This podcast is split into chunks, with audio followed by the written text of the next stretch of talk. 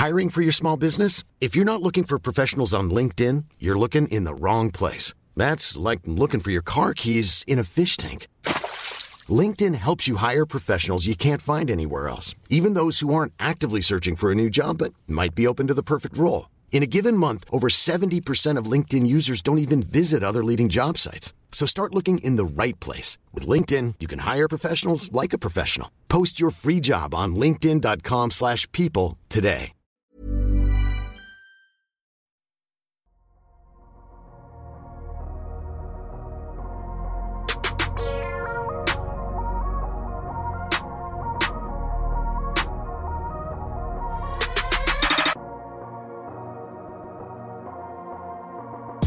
Salut à tous, très heureux de vous retrouver pour ce nouvel épisode du Dunk Hebdo NBA podcast direction l'Ouest. Aujourd'hui, on va discuter ensemble avec Tom de deux équipes de l'Ouest, donc des Blazers et des Kings, on va se demander si le bilan de ces équipes ne ment pas un peu sur euh, leur niveau réel. Tom, comment ça va? On a eu chacun des problèmes. Certains étaient niveau plomberie, d'autres niveau mécanique. On arrive quand même à enregistrer. Comment ça va, Tom?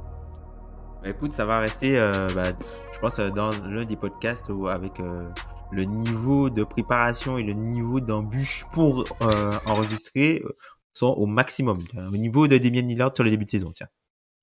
Exactement. on, on, ne veut pas chers fans des Kings et des Blazers, qu'on parle de vos équipes, visiblement, parce que tout est contre nous. Alors là, ce qui nous manque, ce serait le problème technique, qui serait un petit peu la cerise sur le gâteau. On croise les doigts. Ça ne devrait pas arriver. Pour l'instant, tout a l'air bon. Donc j'espère que ça va pas arriver au montage. En tout cas, oui, c'était un une préparation semée d'embûches. Euh, comme d'habitude, n'hésitez pas à nous suivre sur les plateformes. Apple Podcast, Spotify et votre plateforme préférée pour écouter votre podcast aussi sur YouTube où on essaye toujours, hein, vous l'avez remarqué ces dernières semaines, de mettre le podcast un peu en avance. C'est une sorte d'excuse pour toutes ces semaines où ça a été parfois compliqué sur YouTube. Je suis en train de me dire que la cerise, Tom, ça serait les problèmes vidéo qui arrivent souvent en ce moment. Ça serait sûrement ça. Puis n'hésitez pas non plus à nous suivre sur Twitter. On va marquer une petite pause et puis on va partir du côté de Sacramento pour commencer.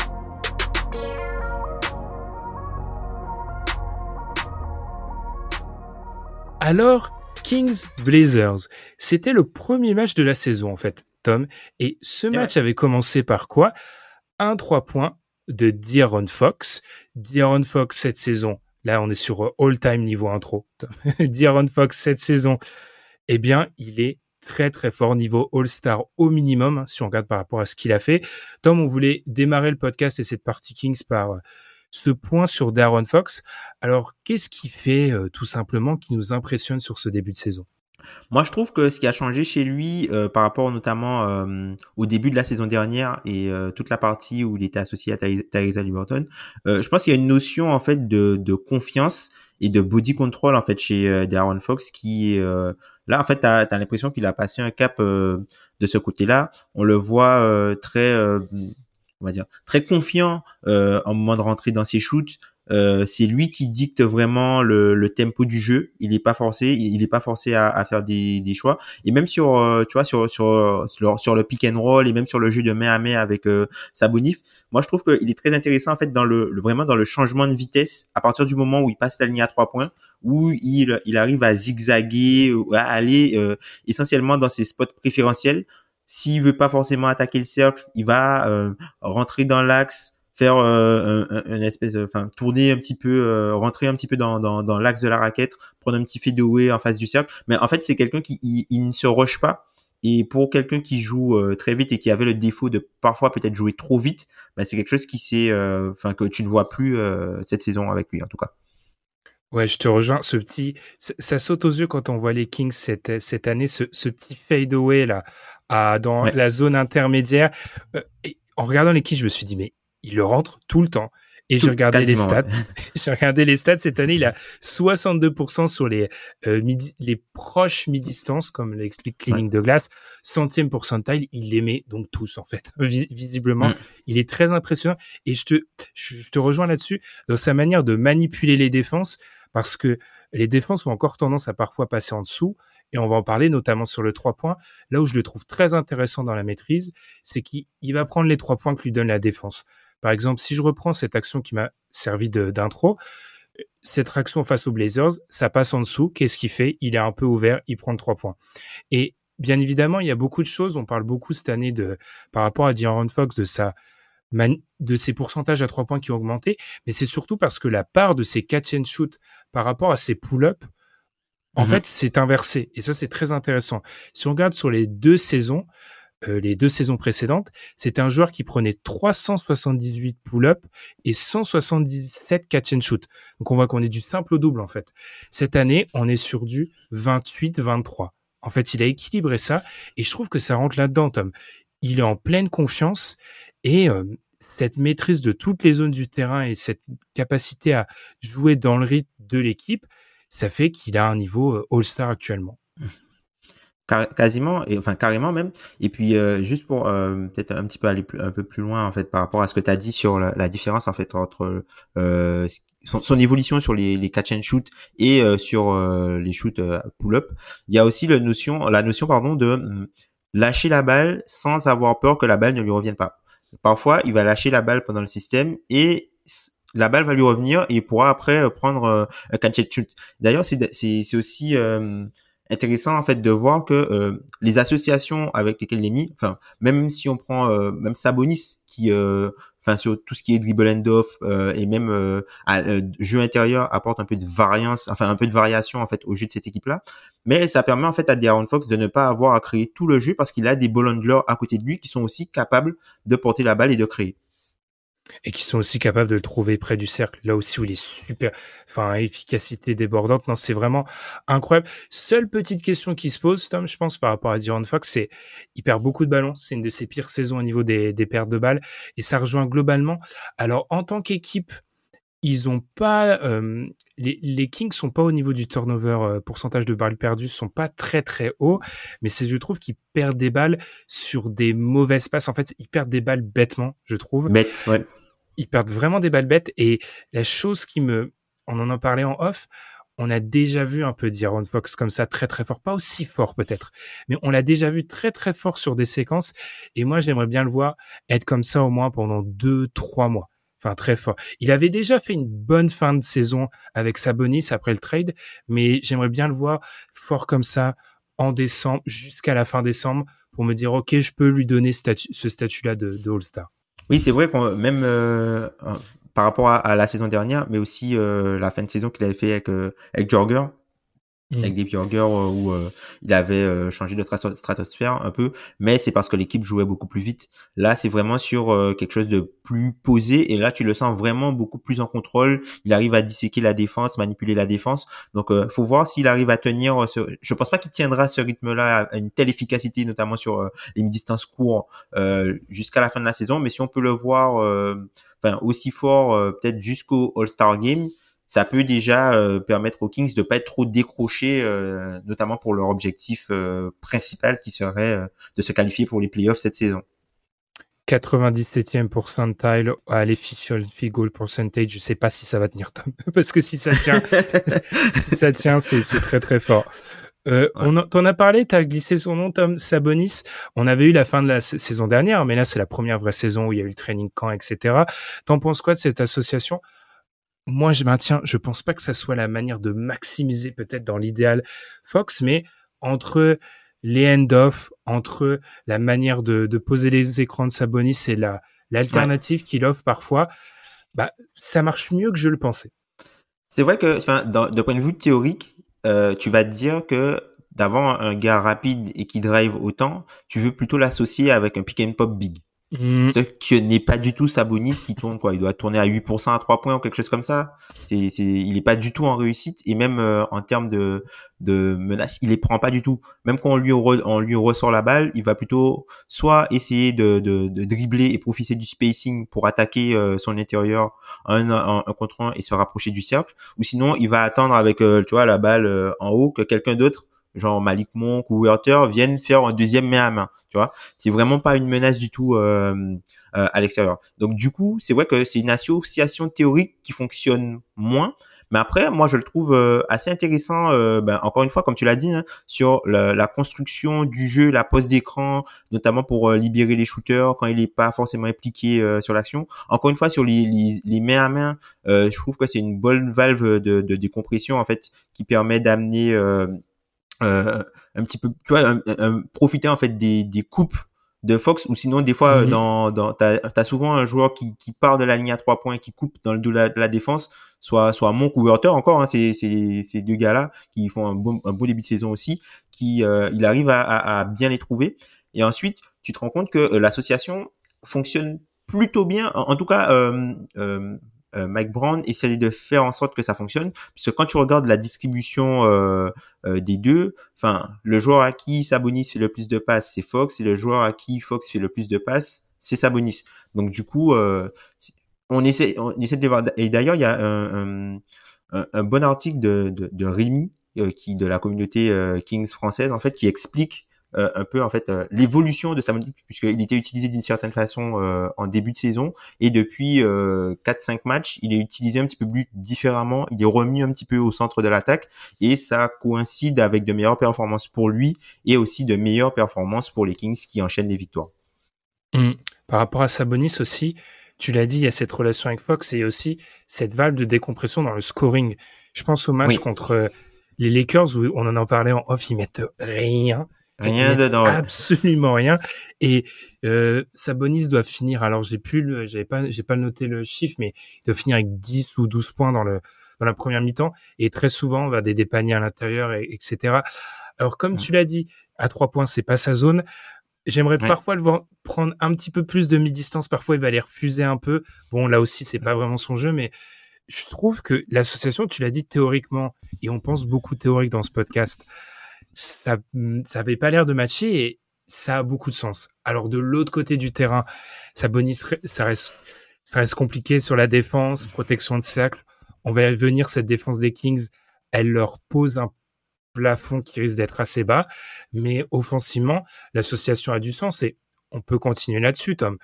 Elle a aussi du sens parce que autour, ça joue plutôt bien. Et si on parle du trio d'arrière, comment ne pas commencer par Kevin Werther qui met tout en fait il met tout dedans.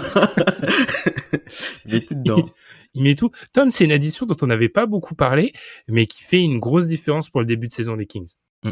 Ouais, clairement. Enfin, tu sens que lui, par exemple, c'est un bon complément euh, à, à Darren Fox. Et puis, mm. plus que simple complément à Darren Fox, c'est un bon joueur entre deux, parce qu'il peut avoir des sets euh, et des actions appelées pour lui avec euh, euh, des jeux avec des Aaron Fox, comme il peut avoir des sets appelés avec Sabonis. C'est-à-dire que ça va être le joueur du milieu qui peut avoir des combinaisons et qui match en fait les deux joueurs les plus importants en fait de l'attaque où il peut euh, permettre de les compléter. C'est-à-dire que tu peux le mettre sur le terrain avec l'un sans l'autre et tu peux le mettre sur le terrain aussi, par exemple, avec uniquement Sabonis et sans, sans Fox avec Mitchell, par exemple.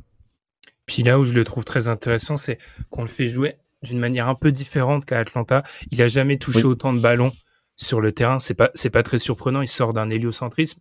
Et puis euh, on lui laisse la possibilité de parfois être pas seulement en fin de chaîne, mais parfois de, de faire des passes, faire des lectures assez simples. Il faisait quelques pick and roll du côté d'Atlanta, mais c'était assez, c'était assez, comment dire, basique euh, peut-être c'est basique ou du moins il avait moins ou, si tu veux en fait dans le c'était moins dans le flow de l'attaque. C'est-à-dire que voilà c'était une broken play. Ok il se retrouve avec euh, un joueur sur lui il reste un peu de temps alors il faut qu'il fasse quelque chose. Alors que là tu as l'impression qu'il est vraiment intégré dans l'attaque. Et exactement. Et parfois aussi le pick and roll c'était surtout que le poseur d'écran était devait être celui qui allait tirer plutôt que que que, que Kevin Werther. Et puis moi je trouve par rapport à Werther un truc qu'on a toujours sous-estimé c'est que c'est un bon arrière NBA en fait. Alors là, clairement, il est un peu en mode supernova par rapport même à sa deuxième partie de saison qu'il avait fait avec Lloyd Pierce. Quand, euh, quand, Lloyd Pierce avait été viré après la prise de pouvoir de Macmillan, qui avait amené ce run des Hawks, euh, il est encore plus fort qu'à ce moment-là, qui était le meilleur la meilleure période de sa carrière, je pense, pour l'instant. Mais euh, il shoot beaucoup et moi je le trouve dans l'effort aussi. On va en parler. Les Kings qui ont des problèmes au rebond, qui ont des problèmes de taille parfois quand tu regardes les Kings batailler au rebond, tu vois toujours Kevin Werther au milieu de la mêlée. Tu le vois toujours essayer, enfin, il y a beaucoup d'efforts dans ce qu'il fait. il y a, enfin, il ressort, enfin, le, on en parle parfois ici, mais ce stéréotype du shooter blanc, je trouve, il en est très très loin. Enfin, Kevin Werther, il reste assez long, il peut shooter au-dessus de certains joueurs, et puis il met tout. En fait, il met tout cette année. Donc, euh, c'est une très, c'est un très bon ajout pour eux.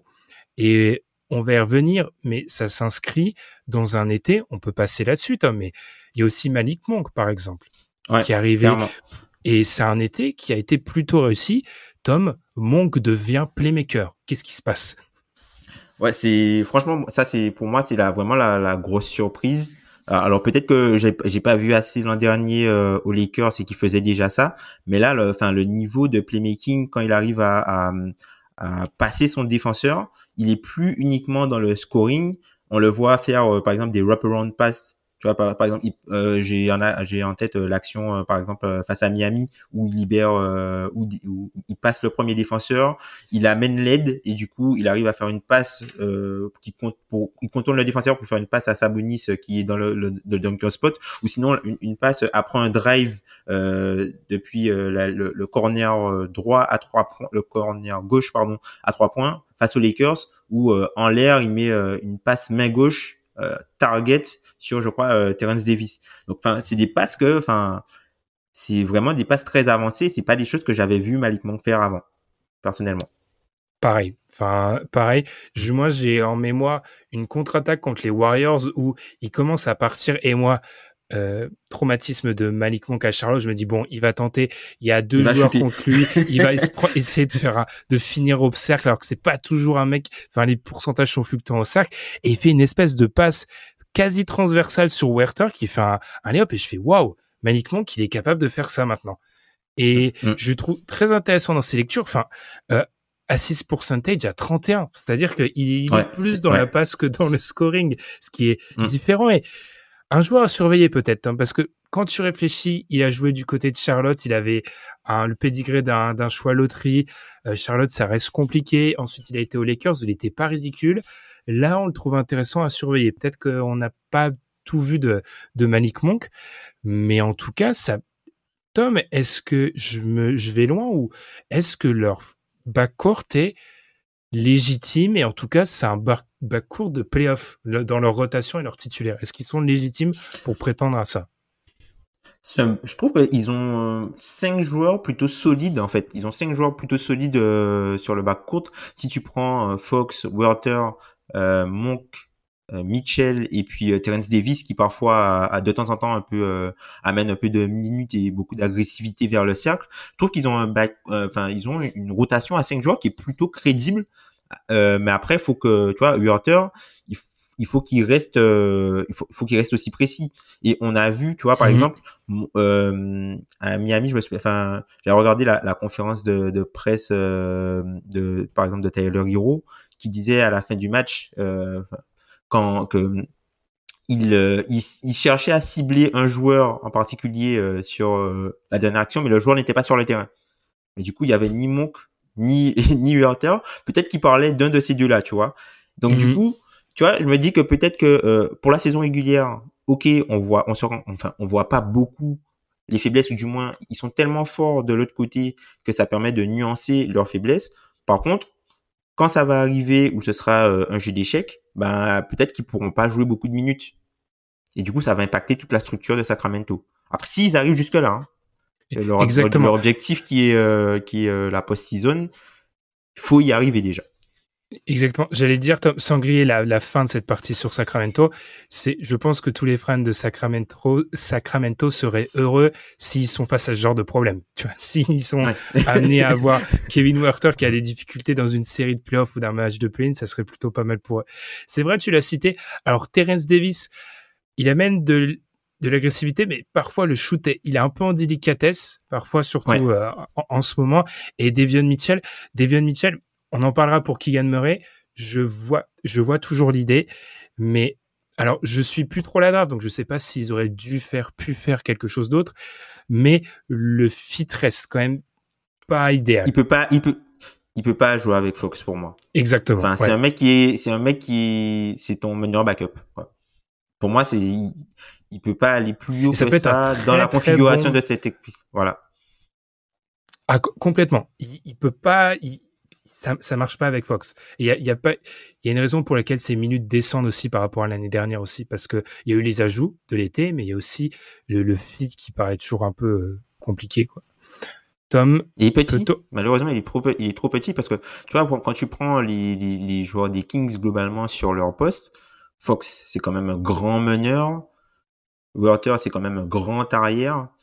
Euh, si tu mets si tu mets Barnes euh, au poste 3, bah il est plutôt grand enfin par rapport aux, autres postes 3 de la ligue. Donc à part Sabonis qui est peut-être un peu petit par rapport à la moyenne en fait de la taille sur son poste, ils sont plutôt taillés.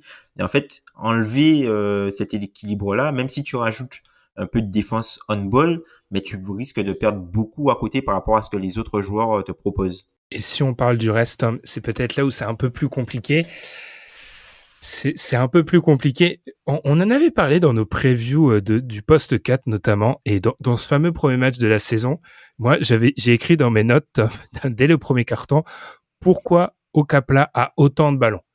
J'avais Okpala, oula, Casey Okpala. Pourquoi il a, je, je, suis fatigué, désolé. Pourquoi il a autant de ballons? C'était ce que j'avais écrit dans la première première note sur le premier match. Et ils ont ce problème à ce poste, ce, l'intérieur à côté de Sabonis. Je trouve qu'ils ont vraiment ce problème-là. Keegan Murray, il y a eu quelques perfs au, au scoring, mais défensivement, c'est un rookie, hein, c'est très compliqué. Il est, il est à la rue et à la fois Devion Mitchell, peut-être dans un autre, dans une autre mesure, aussi qui Murray. J'ai l'impression, j'arrive pas, j'arrive toujours pas à me remettre de la façon dont j'ai prononcé le, le, pauvre nom. Bref, euh, en fait, ils ont besoin. C'est des joueurs, c'est des potentiels, ou en tout cas, c'est des plus que des potentiels, c'est des jeunes joueurs qu'il faut faire jouer, mais ils ne fitent pas ce dont ont besoin les Kings à l'heure actuelle, en fait. J'ai l'impression qu'il y a ça. Si tu vois ce que je veux dire, c'est-à-dire qu'ils ont besoin d'autre chose que Keegan Murray au poste de Keegan Murray, mais ils doivent faire jouer Keegan Murray. Après, euh, la, la, la chose qu'on peut se dire, c'est que le Keegan Murray d'aujourd'hui n'est peut-être pas le, est, est, une version beaucoup plus tendre et beaucoup moins expérimentée que le Keegan Murray de peut-être dans 2-3 ans, là où, euh, où, l'équipe sera vraiment plus forte. Et en fait, mhm. c'est ce que je me dis en fait avec cette équipe-là, puisque au final, les joueurs qu'ils ont ajoutés euh, cette saison, ben, tu as l'impression que tout le monde va un peu commencer à rentrer dans son prime. Donc du coup, mhm. aujourd'hui, le, groupe qu'ils forment, enfin pour moi, hein, à la fin de saison, l'équipe des Kings qui joue aujourd'hui, même si les noms sur les maillots sont les mêmes, à la fin de la saison, je pense que les, les joueurs seront bien meilleurs.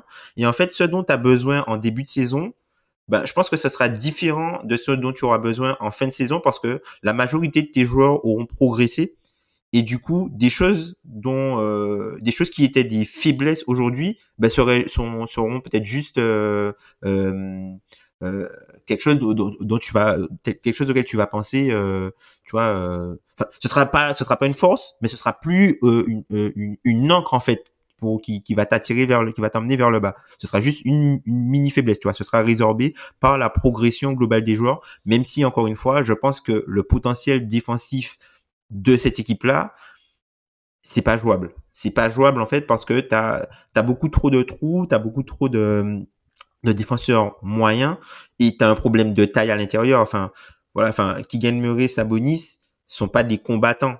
Même si Sabonis, c'est vrai que hein, Sabonis, on peut pas lui reprocher. Enfin, c'est quelqu'un qui se bat. Il, il, il mhm. essaie, tu vois. C'est quelqu'un qui se bat, il essaie, mais il est souvent, euh, comment dire, il est, euh, malmené. par la puissance et par la taille, il est malmené. Voilà, c'est ça. Il est malmené, il se bat, mais il est malmené, quoi.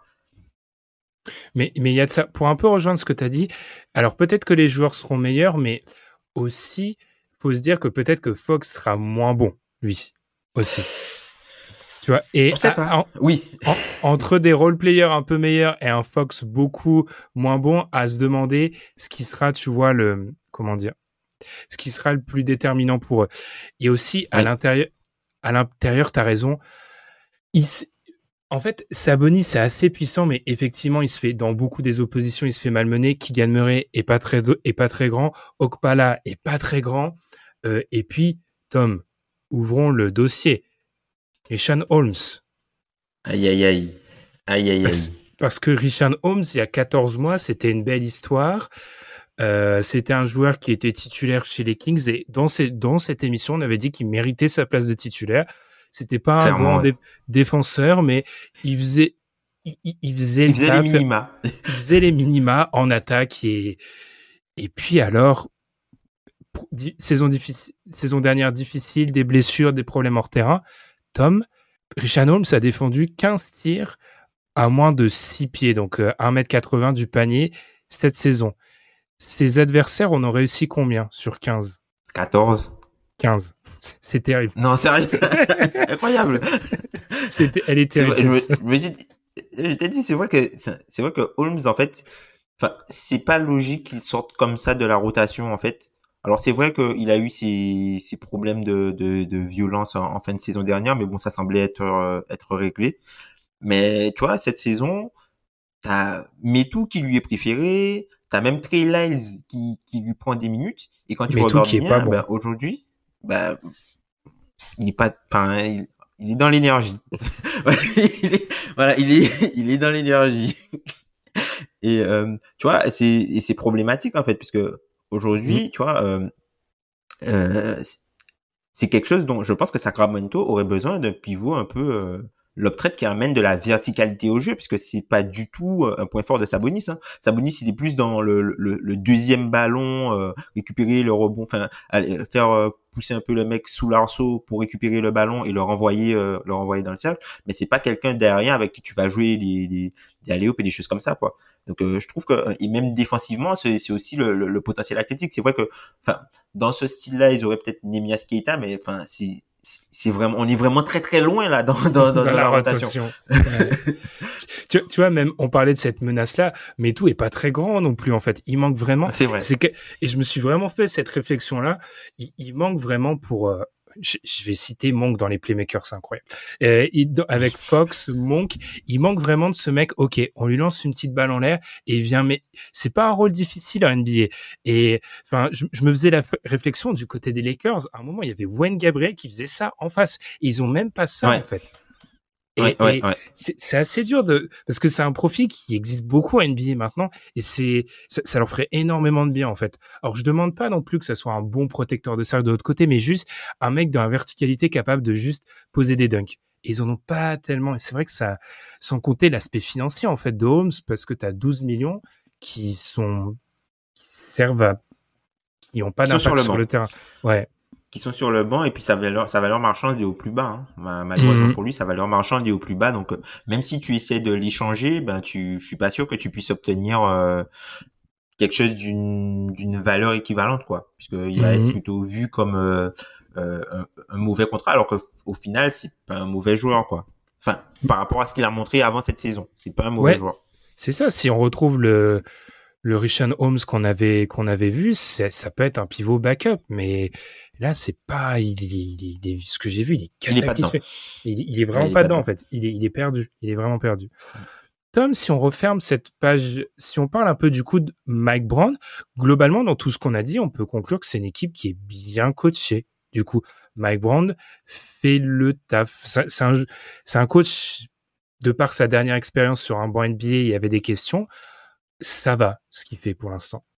Ouais, c'est co c'est cohérent avec euh, c'est cohérent avec l'effectif qu'il a. Après, il essaye d'intégrer les les pièces euh, petit à petit puisque tout ne fit pas forcément. Il y a des joueurs qui ont commencé blessés, tu vois, qui qui il a pas commencé tout de suite.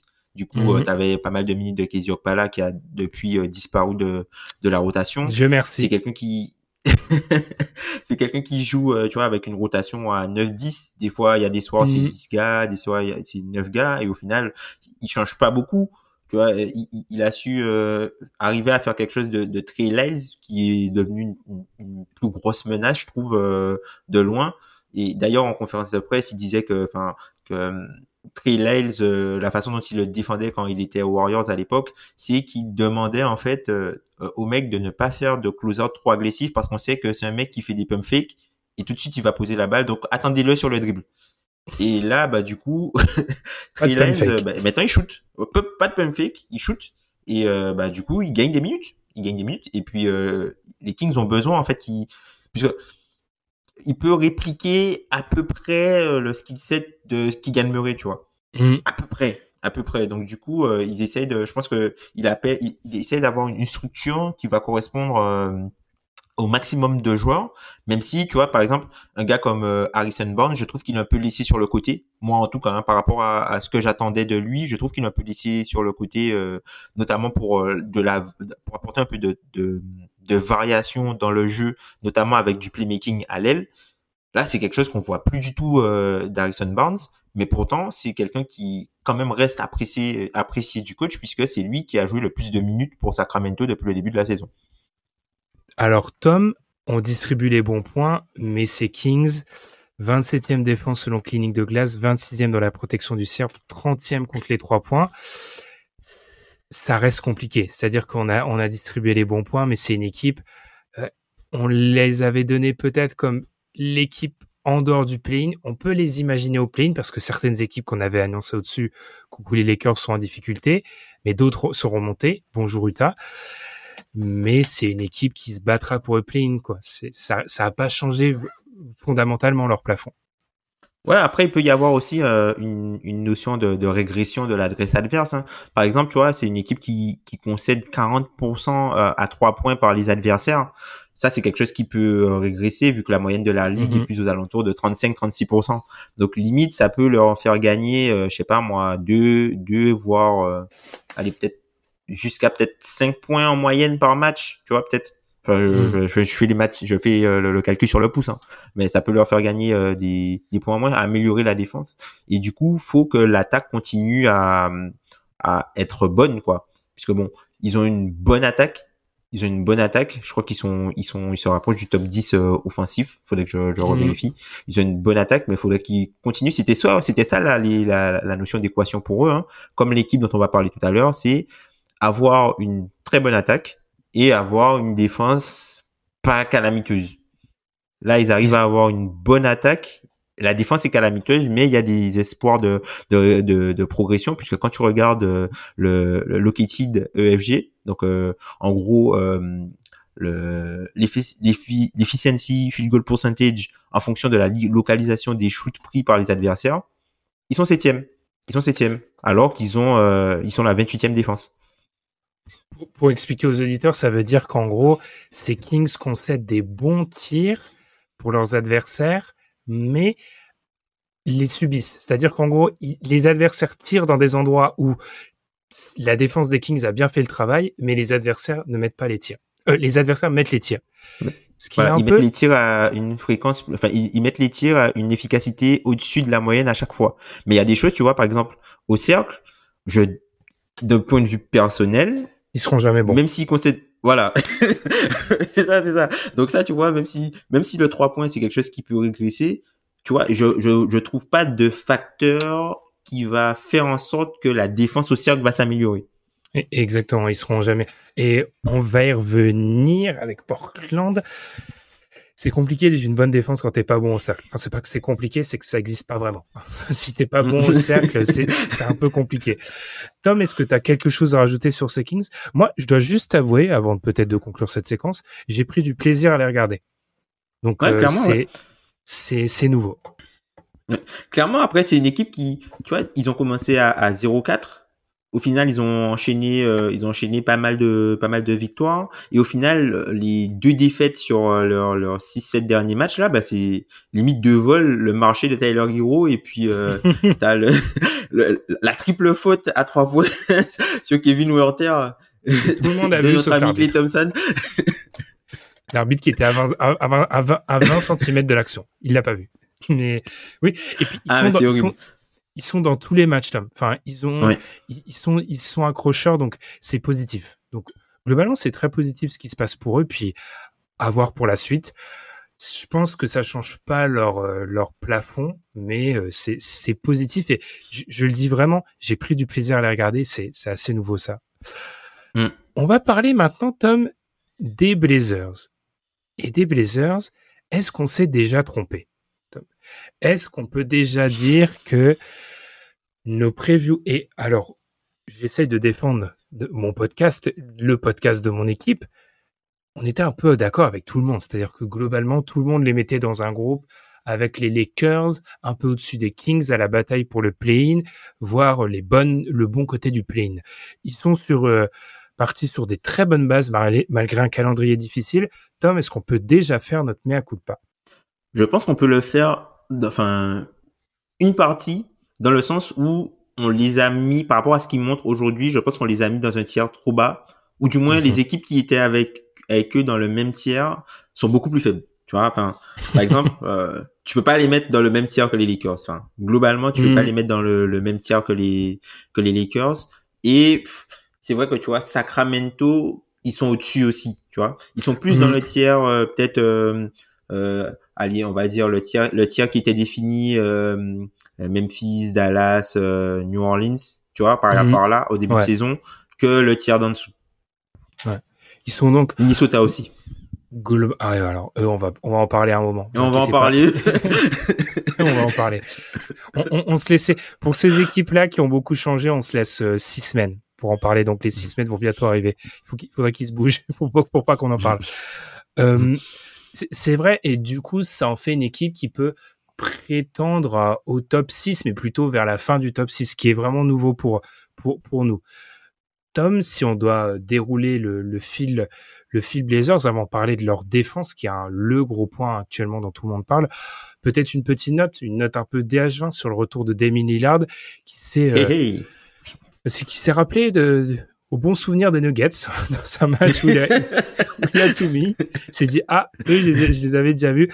Non ça fait du bien de voir Damien Lillard. Il y avait des inquiétudes hein, dont on avait parlé dans le DH20 euh, qu'on pouvait lire un peu partout par rapport à son retour. Alors il y a eu une petite blessure à nouveau, mais euh, sur ce qu'on a vu notamment dans ce match contre les Nuggets, que je pense c'est la grosse perte, je crois comme euh, comme un exemple, c'est du Damien Lillard quoi, des shoots à trois points, des gros step back. Capacité à finir au cercle parfois aussi. Est-ce que tu rassuré, Tom, par son retour?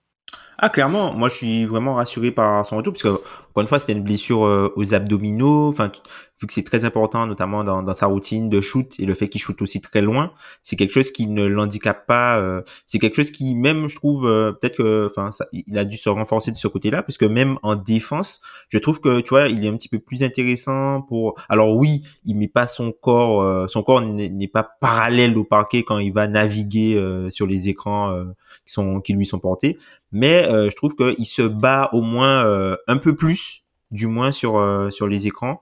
Et sinon sur le côté offensif, ben tu retrouves tu retrouves le, le, le Damien le Damien Hillard qui est enfin qui est rayonnant quoi, qui est rayonnant, gros volume, grosse efficacité, du 3 points, de la pénétration, du drive and kick, euh, qui lui aussi du coup qu'il a moins peur en fait de lâcher la balle, c'est-à-dire qu'il lâche la balle et on arrive des fois à l'utiliser un petit peu plus comme une menace off ball, c'est-à-dire que notamment sur euh, des, actions, des systèmes un peu euh, élévateurs où où il, où il prend deux écrans ou même des pin down où il prend deux écrans pour remonter au niveau de au niveau de l'arc à trois points ben c'est utilisé un peu comme un leurre pour un, un, cut de Justice Winslow ou pour le, cut de, de, Jeremy Grant qui va finir euh, fort au sec. Donc du coup, on commence à utiliser en fait sa, sa gravité un petit peu plus. Et là aussi, tu vois, euh, c'est quelque chose dont on n'a pas parlé. C'est ok, euh, ils ont rajouté euh, des ailiers et que on avait déjà vu ce que ça faisait quand on leur rajoutait des ailiers avant. Sauf que les ailiers qu'ils ont lui ont rajouté sont beaucoup plus dynamiques que les ailiers qu'il y, avait avant sans offense à, à, à Alpha et à Alpha, et Alpha euh, tu vois les, les, gars comme Jeremy Grant euh, même Shaden Sharp qui a qui a quelques minutes et Josh Hart bah ils ont beaucoup plus de ballons en fait et qui peuvent et même Justice Winslow en fait qui peuvent plus exploiter euh, ce que va générer euh, Damien Lillard que ne pouvaient les autres joueurs offensivement. Mmh. Puis il y a aussi c'est un début de saison il y a il y a quelque chose qui se dégage du côté. Je n'ai plus de voix, je m'excuse. La vibe est bonne. La vibe est très bonne euh, du côté de Portland. Euh, même sur le banc, tu vois. Après, tu, tu, tu sens, tu ressens un peu que c'est un groupe qui, qui rajeunit par rapport au groupe qu'on avait euh, au début de saison dernière. Mhm. Parce que tu vois, tu as pas mal de jeunes qui soit sont soit sur le banc, soit sur, ou qui ne jouent pas. Mais en fait, tu as l'impression que les gars sont contents d'être là. Les gars sont contents d'être en NBA, tu vois. Mhm. Puis, je te rejoins sur le. Il y a des il y a, y a, souvent ce parallèle, enfin, je l'entends partout, à l'année où ils ont fait la, la, la, finale de, de conf contre les Warriors où il y avait des ailiers. C'est pas les mêmes ailiers, je veux dire. Tu donnes pas la balle à Alpha, Alpha Camino, tu donnes pas vraiment la balle à Moarclès. Là, tu peux la donner, on va avoir une partie sur lui. Tu peux la donner à Jeremy Grant qui a prouvé des choses. George Hart qui est un joueur qui, en termes de rapport taille, impact en termes de grandeur, les, les Américains disent disent play he plays bigger than bigger, than, his size. Mais lui c'est le c'est le numéro un en NBA c'est incroyable Josh Hart avec Peyton ouais. Avec, Peyton. ils ont les deux. Donc euh, qui a, et qui a pas encore joué Peyton d'ailleurs. Mais c'est c'est vraiment impressionnant. Et si on en parle justement Tom dans notre partie suivante des des ajouts de l'été et si on du coup on balance un petit peu ça sur leur défense euh, en abordant les deux sujets il y a un vrai impact des ajouts de l'été en fait. C'est-à-dire que ils ont dit bon bah on va un peu reprendre cette formule en mieux qui nous avait euh, réussi. Jeremy Grant, je vais pas me griller mes balles sur lui, mais continue de prouver. Pour moi, c'est un joueur qui va prétendre à beaucoup d'argent cet été. Il est free agent. Josh Hart, situation un peu plus compliquée, mais lui aussi dans un futur proche, il va prétendre à beaucoup d'argent. Et c'est une équipe. Si on fait le parallèle aussi, Tom, Alfaro Camino, c'était un joueur un peu, je vais dire, près du sol, si je peux dire. C'est une équipe super athlétique, ces, ces, Blazers cette année. Et moi, ça me choque parce que c'est pas quelque chose qu'on avait ces dernières années avec eux. Ben, ils étaient souvent dans les derniers au dunk, hein. Au c'est vrai. nombre de dunk, euh, c'est pas une équipe qui forçait beaucoup de, de, de pertes de balles, euh, des choses comme ça. Enfin, dans les trucs athlétiques du jeu, c'est pas là où cette équipe-là ressortait. Et puis, tu as parlé de, du côté athlétique et notamment du bounce. Enfin, tu vois, t'as si on reprend même euh, même le rookie chez Sharp qui a un bounce euh, incroyable, le mec mhm. a l'impression qu'il vole en l'air. Mais tu vois, le truc qui me marque un peu avec eux, c'est que ils jouent grand. Ils ont, enfin, quand tu prends les gars qui sortent du banc, ils jouent grand en fait. T'as juste, en vrai, en vrai, t'as juste Simmons et Lillard qui sont un peu petits. Mais sinon, ils jouent grand quand tu reprends, quand tu prends un peu la, la, la rotation qu'ils ont. T'as Justice Winslow, t'as de temps en temps le, le rookie euh, Jabari Walker, je crois qu'il s'appelle, ouais c'est Jabari Walker qui est qui est plutôt grand. T'as Nazir Little qui a pas beaucoup de minutes mais qui est aussi plutôt grand. Enfin, en gros, les, les gars qui sortent du banc, ils sont grands. Et puis quand ils jouent, on va parler de leur défense, Tom, quand ils jouent cette fameuse zone là, ou euh, zone 2-3, où ils mettent Grant parmi les deux du début. les deux en haut, ouais. C'est Miami qui faisait ça, qui mettait les grands, euh, qui mettent les deux, les grands dans, dans les deux positions de devant. Eh bien, je peux te dire qu'avec le, avec l'envergure d'un, d'un Jeremy Grant, ça coupe beaucoup de lignes de passe et c'est pour ça que c'est une équipe qui arrive à, à créer ça. Justement, Tom, par rapport à leur défense, on voulait en parler. Il y a, y a commencé à avoir certains débats parce que est-ce que c'est euh, les Knicks euh, version 2022 On en avait beaucoup parlé de cette année-là des, des Knicks qui avaient la, bah, c'était l'année euh, c'était l'année Covid de, où les, les, les, salles étaient vides du coup où les Knicks avaient un profil statistique assez étrange parce qu'ils laissaient à leurs adversaires de bons tirs mais les, adversaires ne réussissaient pas. Les Blazers sur ce début de saison, Tom, s'approchent de ce profil statistique, statistique là, ce qui fait qu'un un homme comme Seth Partnow a expliqué qu'il croyait pas en cette défense aussi forte qu'actuellement, c'est-à-dire une top 5 pour l'instant. Tom, tu tranches de quel côté? Est-ce que tu penses qu'ils sont peut-être un petit peu en sur-régime en ce moment? Je, ne je dirais pas qu'ils sont en sur-régime, je dirais pas qu'ils sont en, sur-régime, puisque au final, enfin, si les adversaires ne mettent pas les tirs, en fait. Ils sont pas, ils sont pas Alors peut-être que les chiffres, les chiffres, euh, les chiffres vont, vont se détériorer pour eux, mais je trouve que dans la façon dont ils abordent la défense, c'est plutôt cohérent avec le personnel qu'ils ont c'est juste que les adversaires ne mettent pas dedans en fait. Après, je trouve que c'est, moi je trouve que c'est peu dans la saison pour déjà jouer autant de zones. Alors j'ai pas la stat, mais je trouve que c'est une équipe qui joue beaucoup de zones. Alors oui, ils ont joué beaucoup de zones euh, face face aux Pelicans d'ailleurs, et puis ça ça, ça, Alors ça, les, a, ça les, a, bien aidés. Comme parlons-en de ce troisième carton des Pelicans. Attaquer une zone, les gars. Alors on sait qu'en NBA, souvent c'est pas, mais j'ai jamais vu un tel cataclysme devant une zone. Ils savaient pas quoi faire, les mecs. Après, à, à, la décharge des Pelicans, je crois qu'ils étaient dans leur quatrième match en cinq jours où ils sortaient, ils devaient sortir de back-to-back, quelque chose comme ça. Donc du coup, bah, t'as moins, t'as moins de jambes, t'as moins d'énergie pour euh, aller faire bouger la balle, aller chercher les cuts, tout ça. Euh.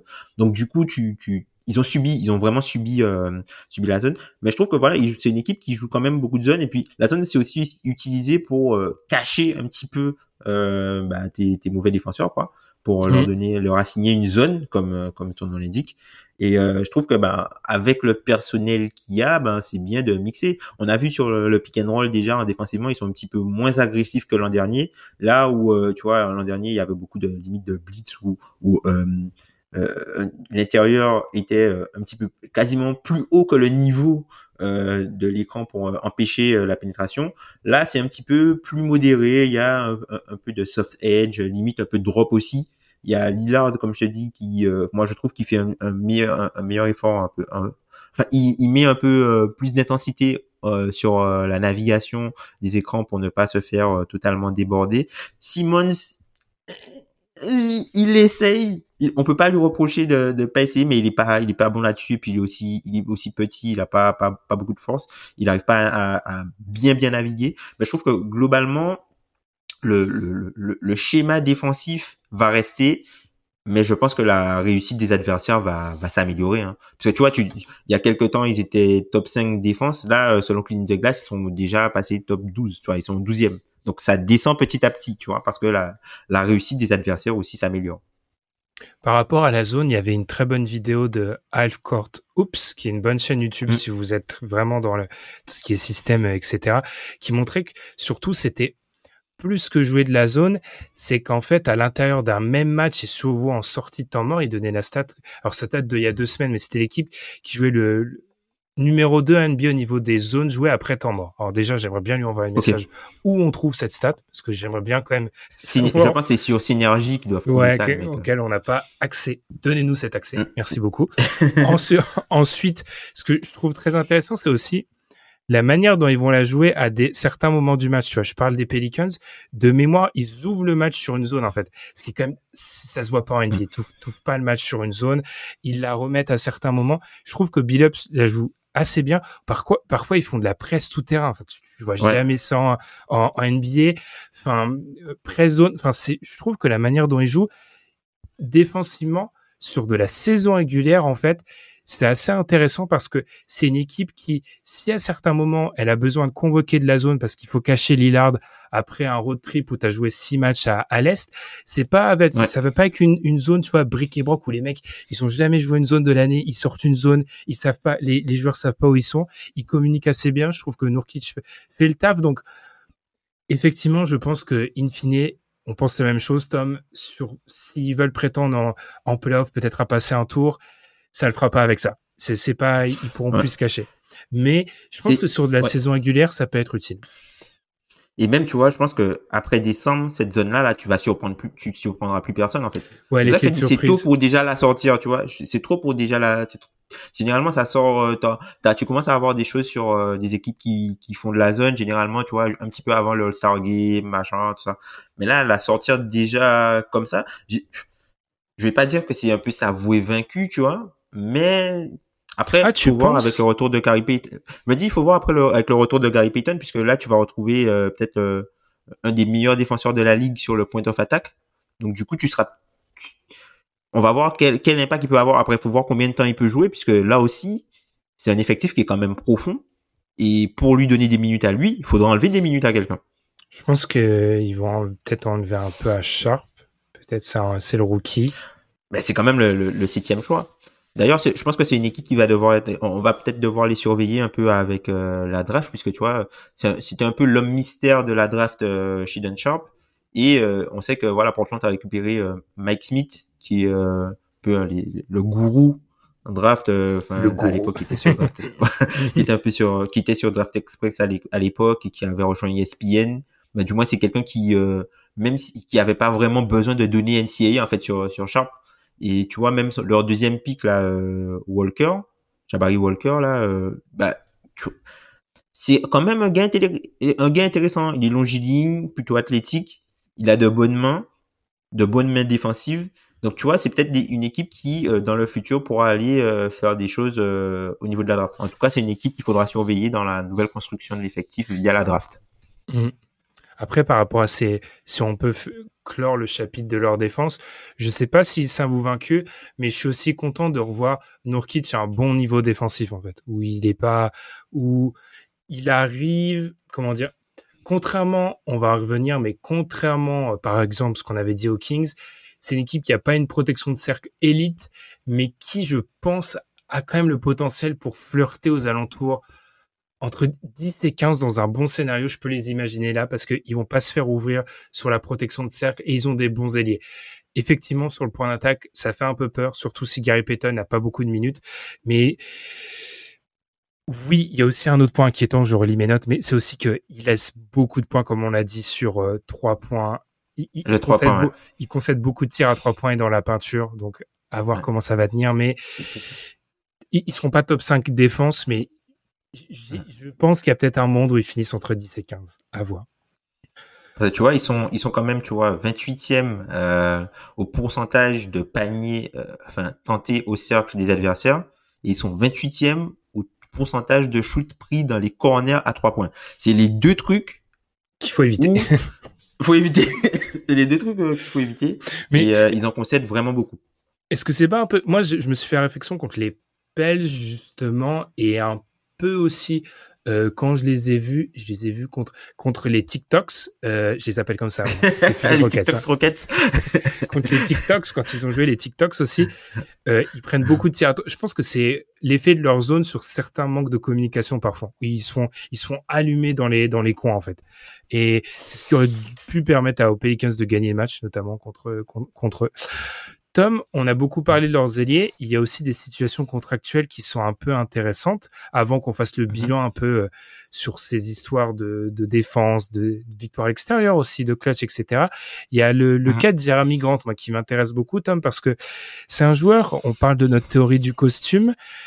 Lui, il a, il a eu trois costumes assez différents en quatre ans, en fait, Jeremy Grant. On l'a vu en, en role player à Denver. On l'a vu en option 1, quasiment euh, du côté de Détroit. Et là, on le voit maintenant en 2-3, je pense, euh, du côté de, de, de, de Ouais. Portland, avec qui, qui penche plus vers le 2, peut-être par, euh, par, par séquence. En séquence, ouais. Et il est free agent. Est-ce que c'est pas le bon costume?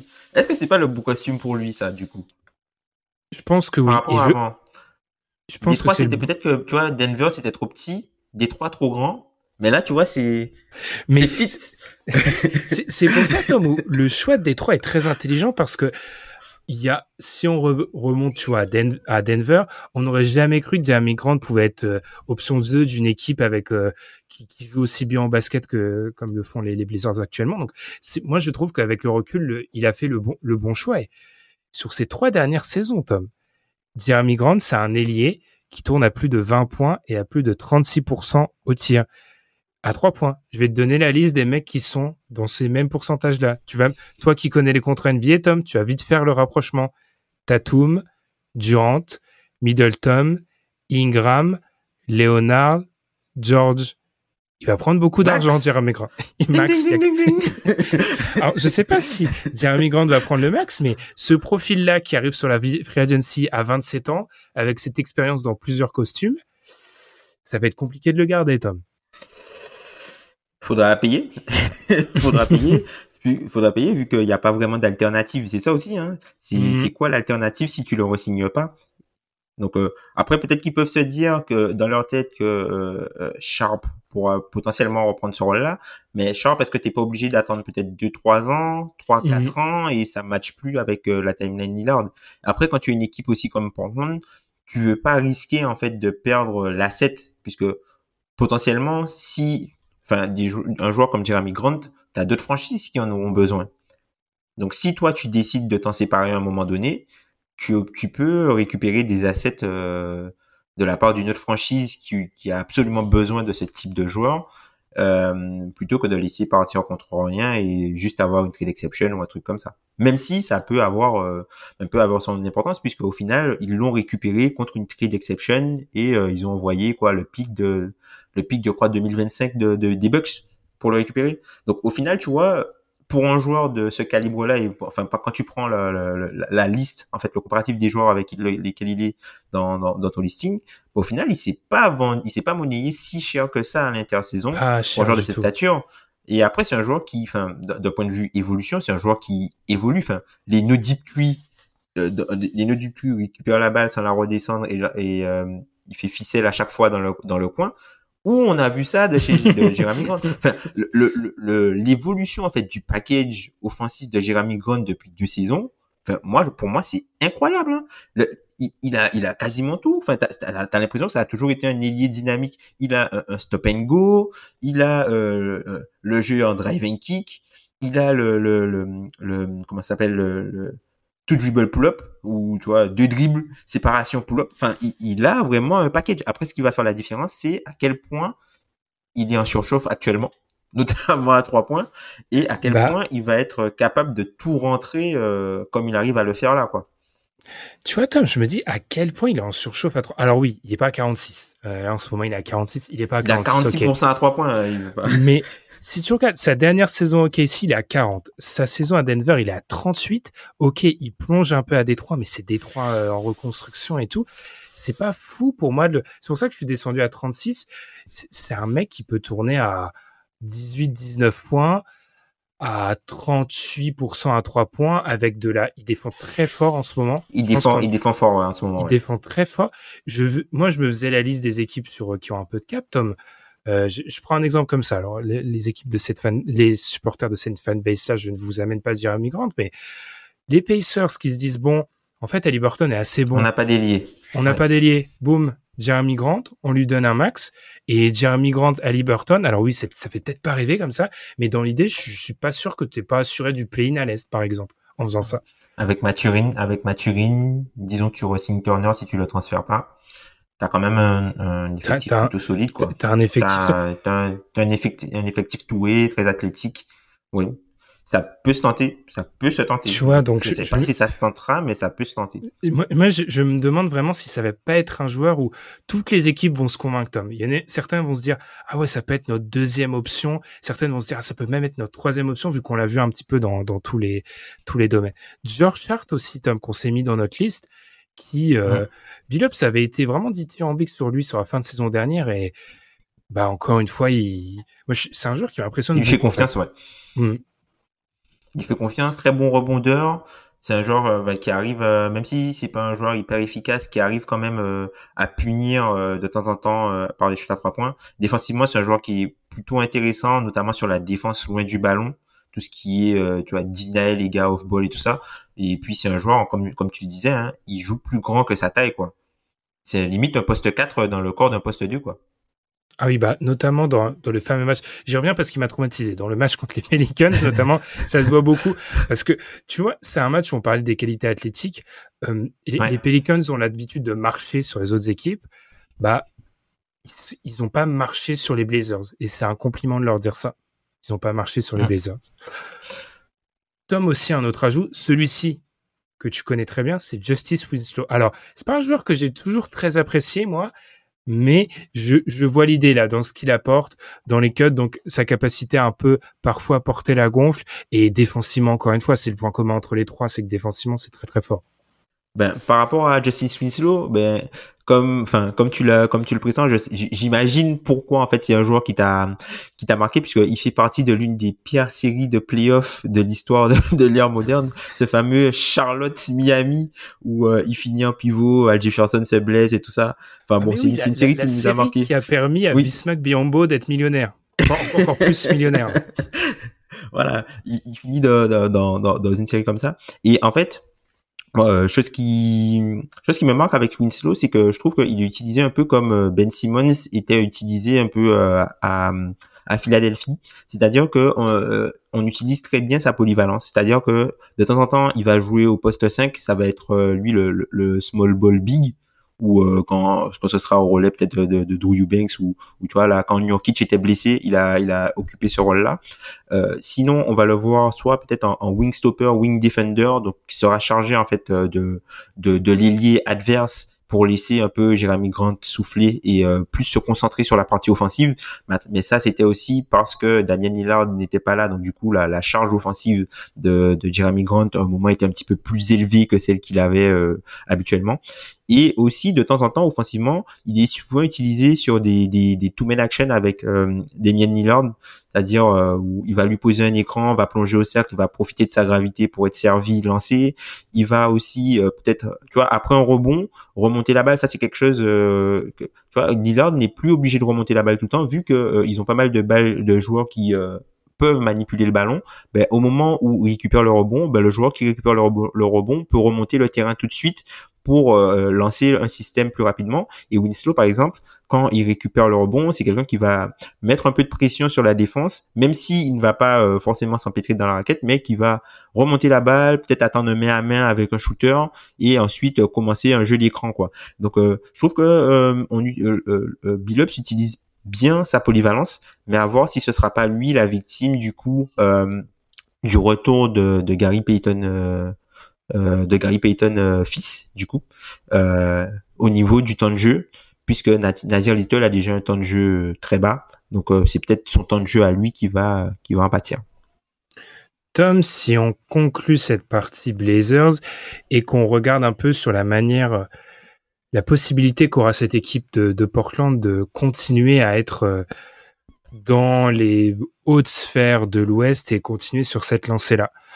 On l'a dit, il y a certains éléments un peu compliqués vis-à-vis de leur défense. Il y a leur bilan à l'extérieur, ils sont à 6-2 alors qu'ils ont un début de saison extrêmement compliqué, ce qui est quand même un très bon début, et qui vont finir sur la fin de saison avec beaucoup d'équipes en au tanking, etc.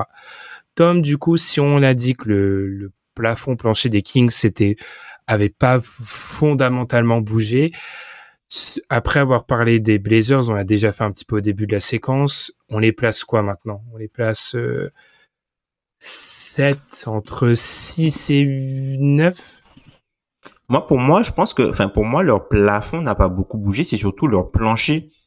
Sur, leur plancher est beaucoup plus haut, non seulement parce qu'ils ont euh, déjà amassé pas mal de victoires, le, ce dont on parlait, la, la chance du shoot adverse, ok, c'est un fait, mais ils ont déjà récupéré les victoires, même si les adversaires sont mal. Donc même s'il y a une, il y a une régression, tu peux pas enlever ce qui déjà, enfin, leur enlever ce qui a déjà été fait.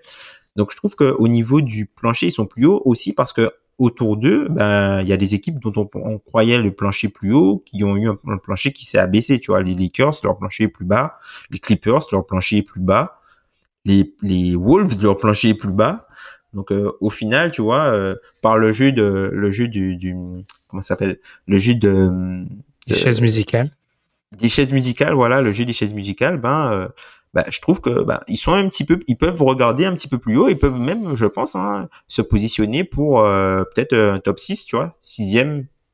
Je pense qu'ils peuvent se positionner pour la sixième place, quoi. Je dirais pas l'avantage du terrain, mais ils peuvent se positionner pour la sixième place oui, sans faire le play-in. Là où on pensait que, enfin, personnellement, moi, je pensais que le play-in, euh, c'est-à-dire accueillir un match au play-in soit 8, 7, 8, c'était pour moi leur plafond. Ben là, ils peuvent potentiellement non seulement par rapport aux victoires qui sont déjà amassées, mais par rapport au contexte de la conférence Ouest aujourd'hui, euh, ils peuvent se dire qu'ils peuvent aller en playoff sans passer par le play-in.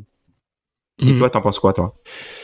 Je suis assez d'accord avec toi. Je me méfierais quand même quand on regarde l'Ouest. Il y a que entre le premier et le douzième, il y a quatre matchs en ce moment. Il y a même quatre matchs et demi avec le treizième. Ça reste très serré. Et à part les Lakers. Après quatre matchs et demi, après quatre matchs et demi, quatre matchs et demi, Ben, en, en 12 matchs, c'est beaucoup, hein. C'est beaucoup, mais ça peut être rattrapé. C'est beaucoup, hein. Oui, oui, c'est, Je, te, je le tiens, c'est, c'est, c'est vrai que c'est beaucoup. C'est vrai que 4 oui, c'est vrai.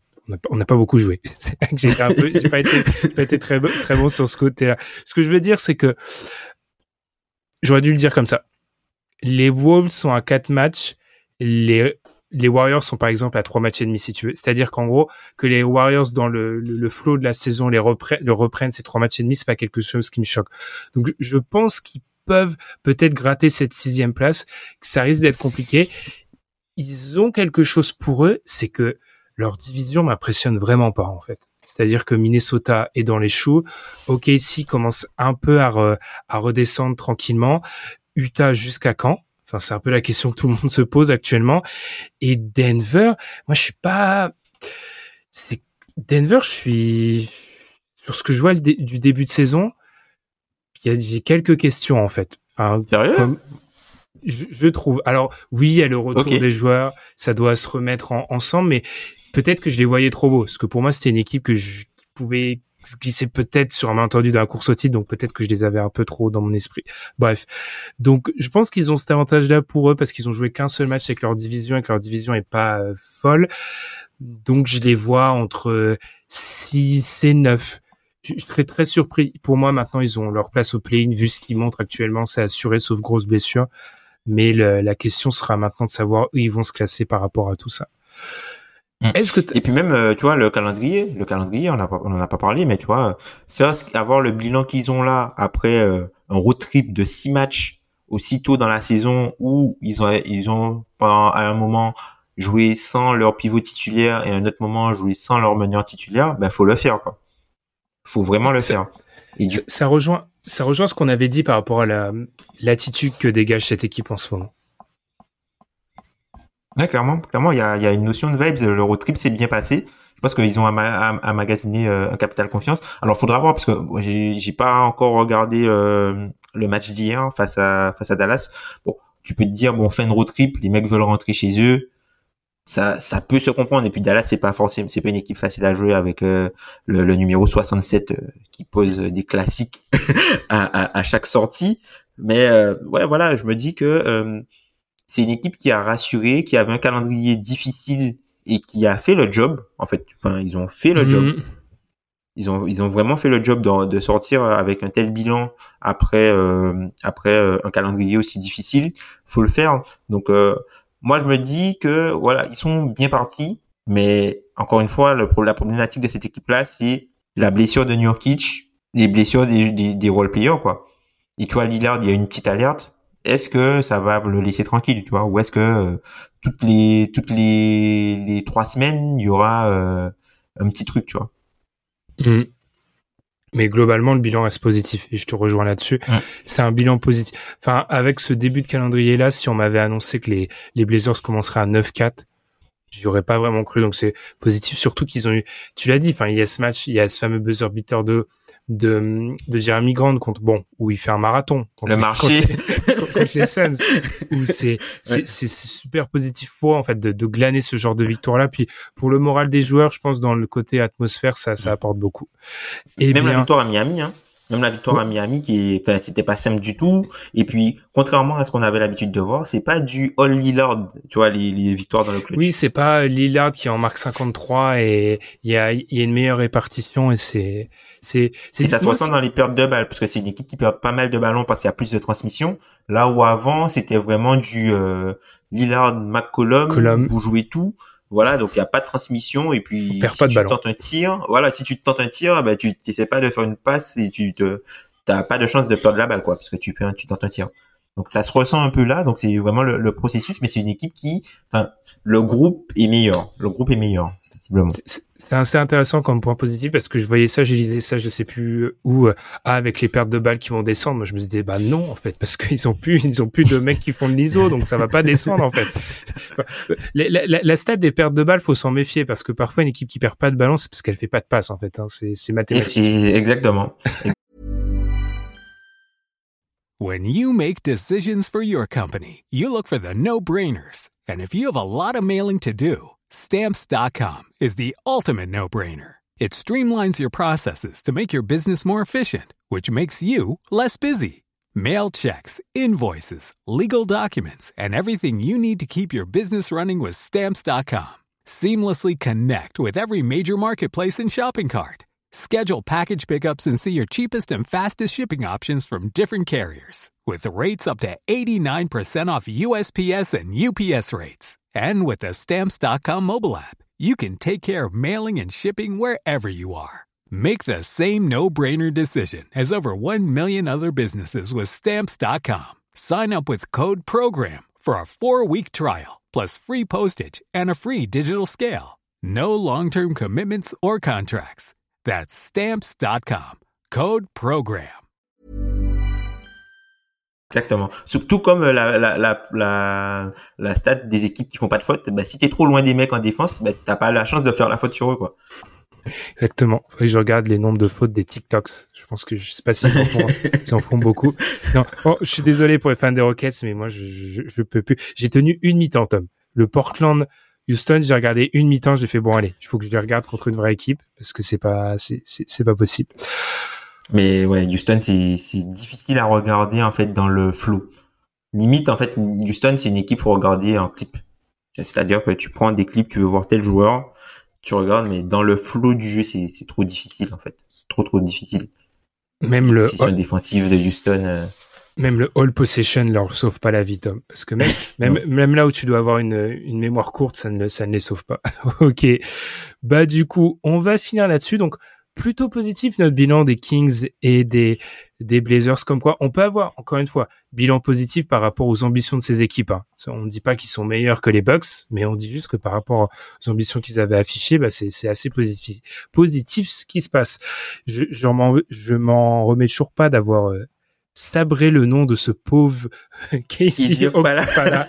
je, je m'en remets pas. C'est vraiment, c'est vraiment la fatigue. Quelle idée d'enregistrer à une heure et demie aussi. Bref. du coup, euh, on vous remercie de nous avoir écoutés, Tom et, moi-même. On va marquer bah, une pause cette fois-ci très longue. Hein. Elle sera d'une semaine, puis on se retrouve la semaine prochaine pour un, un nouvel épisode. Merci Tom, et puis on vous souhaite de regarder plein de matchs de NBA, puis regardez un petit peu les Kings. On le dit pas assez, on le dit rarement, je pense, on l'a rarement dit en six ans de podcast, mais c'est assez agréable en ce moment. Alors bonne semaine, salut. Merci à toi Ben, salut